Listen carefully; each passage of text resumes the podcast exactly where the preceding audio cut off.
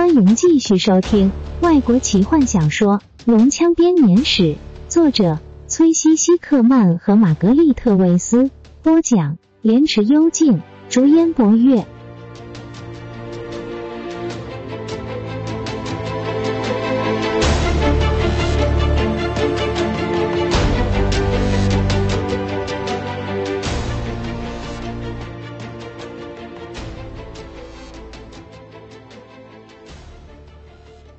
求术可以打开这扇门。费兹本说我想我应该记得这个法术。不要，老先生，：“坦尼斯急忙说，在这么窄的走廊里施展，会把我们都烤熟的。泰斯，看得人靠近门，用力推了推。讨厌，门开了，他很失望，没有机会开锁。他往里面瞧，又是另外一个房间。大伙小心的进去。雷斯林用法杖的光芒照亮整个房间，房间是正圆形的，直径大约一百尺。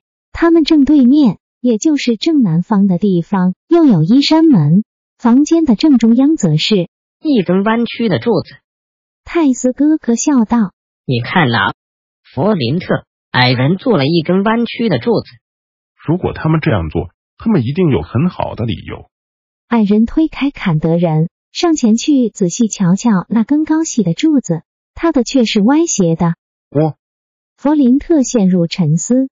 突然，你这个笨蛋，这才不是柱子，弗林特突然叫道这是一条巨大的铁链。看，它是挂在地上一个钩子上面的。那么我们是在铁链之室了，：“吉尔塞纳斯兴奋地说着。”这里就是帕克塔卡斯著名的防卫系统，我们就快要进到要塞里面了。大伙聚集在一起，难以置信的看着这串巨大的铁链，每一段铁链都同卡拉蒙一样高，更有如老橡树的根部一样粗。这个系统有什么用？泰索和夫问着，心中隐隐希望能够爬上铁链。这条铁链通往哪里？这条铁链连接那个装置，吉尔塞纳斯回答。至于它是如何作用的，我可不清楚。机械的事情得问那位老矮人才行。我只知道，如果这条铁链从钩子上松开来，他指着地板上的钩子。巨大的花岗岩就会挡住整个要塞的门。克莱恩上没有任何的力量可以打开它。吉尔塞纳斯和其他人一起搜寻暗门，把坎德人留在那里。后者徒劳无功的想要看清楚这个装置的模样。看这里，他终于指着北方墙壁上的一条酷似门缝的线大叫一扇密门，这一定是要塞的入口。这是门吧？：“泰索和夫指着门底下的一个五环道。矮人露出马脚了。”他对着弗林特笑道这是一个看起来就是很假的假门。所以不要随便相信他的外貌。：“弗林特淡淡的说。咋？矮人也会有偷懒的时候。”一般低下头去想打开门。别打开，雷斯林突然说道。为什么不？史东问。为了留点时间，让你在我们进入帕克塔卡斯前先通风报信吗？如果我要出卖你，其实你早已被出卖了几百次。雷斯林瞪着密门说。我感觉门后有一股强大的力量，我只有在他停下来打了个冷战。在哪里遇到过？他哥哥柔声问。大法师之塔。雷斯林嘶哑地说。我警告你们，不要打开这扇门。去看看南方的门通往哪里。坦尼斯告诉矮人。弗林特走向南方的门，用力把它推开。我只看见这扇门通往另一个与其他走道完全相同的回廊。矮人回报道。再过一扇密门，才是通往帕克塔卡斯的路。吉尔塞纳斯再重复了一遍，在其他人来得及阻止他之前，他低下身，用力拉开门。你会后悔的。雷斯林开始咳嗽。门打开后，后头是一间大房间，房间里满是黄色，有如砖块似的东西。虽然它们都满了灰尘，但依旧看得出黄澄澄的色泽。宝库，一般大喊。我们找到基斯卡拿的宝藏了。全都是黄金，史东冷冷地说。都不值钱了。这年头只有钢还值些钱。他的声音逐渐变小，眼睛害怕的圆睁。怎么了？卡拉蒙大喊着，抽出剑。我不知道。史东用几乎分辨不出来的声音说：“我知道。”当不知名的物体逐渐在眼前成型的时候，雷斯林硬挤出了这么一句话：“这是暗精灵的灵魂。我警告过你们不要打开门的。快想点办法呀！”一般步履踉跄的后退。收好你们的武器，笨蛋！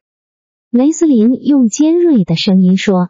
你们打不过他的，他只要碰一下就可以轻易的杀死你们。如果他开始嚎叫时，我们还待在这里，我们就死定了。他连声音都可以杀人。走，快离开，快点！从南边的门。正当他们转身的时候，保护里面的黑影开始慢慢的聚集成型。汇聚成一个冰冷美丽的暗精灵女子，一个许久以前因犯下可怕罪行而被处死的精灵，后来拥有强大力量的精灵魔法师囚禁了他的灵魂，强迫他看守国王的宝库。当他看见这些活生生的躯体时，他不禁伸出双手，渴望温暖的肉体。之后，他放声吼出。他对于所有活物的仇恨和嫉妒，大伙连忙转身逃跑，忙乱中彼此撞成一团，彼此推挤着从同门逃出去。卡拉蒙撞到弟弟，后者手上的马祭司法杖掉落在地，他并没有摔碎，只有龙焰的威力才能破坏它。但光芒熄灭，整个房间立刻陷入一片黑暗。邪灵见到猎物，逃出他的魔掌。立刻现身在铁链之堂中，他的手轻拂过一般的脸颊，一般被冻得尖叫出声来，脚下一个不稳倒了下去。史东抓住他，将他拖进走廊中。雷斯林和卡拉蒙拾起马蒂斯法杖，三步并两步的挤过肛门。大家都到齐了吗？坦尼斯问，满心不情愿的合上门，然后。他听见了一声可怕的叫声，让他的心跳也跟着停了几拍，恐惧压迫的令他难以呼吸。叫声停了下来，他的心脏痛苦的恢复了跳动。邪灵再次张口预备尖叫，没时间看了。雷斯林说：“哥哥，快关上门！”卡拉蒙使尽全身的力量推挤那扇门，他轰的一声关上。余音不绝于耳，这阻止不了他的。一般惊慌失措的大喊：“确实不行。”雷斯林柔声说：“他的法力极高，远高于我。我可以在门上施法，但这会消耗我很多力量。我建议你们尽量逃。一旦法术失效，我说不定还能拖一阵子。”何风带着大家逃。坦尼斯命令道：“我和史东留在这里陪雷斯林和卡拉蒙。”其他人快步在黑暗的走廊中逃窜着。贱货忍不住好奇的回头看。雷斯林谁也不理，把法杖交给哥哥。一交到外人的手中，法杖的光芒立刻就熄灭了。法师把双手放在门上，手掌平贴，闭上眼。他强迫自己全神贯注在魔法上。卡利斯安，帮捉男。突如其来冰冷的感觉打断了他的集中力。暗精灵，他知道他要施什么法术，所以试着扰乱他。在大法师之塔中与暗精灵交战的回忆再度浮现脑海中。他试着忘却那场毁了他的身体，更几乎毁了他意志的可怕战争，但他感觉到。自己逐渐失控，他忘了咒语，门开始摇动，暗精灵要闯过来了。突然有一股他只感受过两次的莫名力量自体内源源涌出，一次是在大法师之塔里，一次是在沙特沙罗斯的黑龙面前。这股似曾相识的声音在他的脑海中一遍又一遍的复诵着咒文。雷斯林用着一种不属于他的清朗嗓音，大声的念出咒文：卡利斯安，邦卓南音，卡拉伊马拉斯。门的另一边传来失望的吼声，门撑住了，法师软瘫下来。卡拉蒙将法杖递给一班，自己则扶起弟弟，随着其他人沿着黑暗的走廊前进。另一道密门在弗林特的手中轻易开启。一群人随后进入一连串虽不长，但却满是瓦砾的甬道。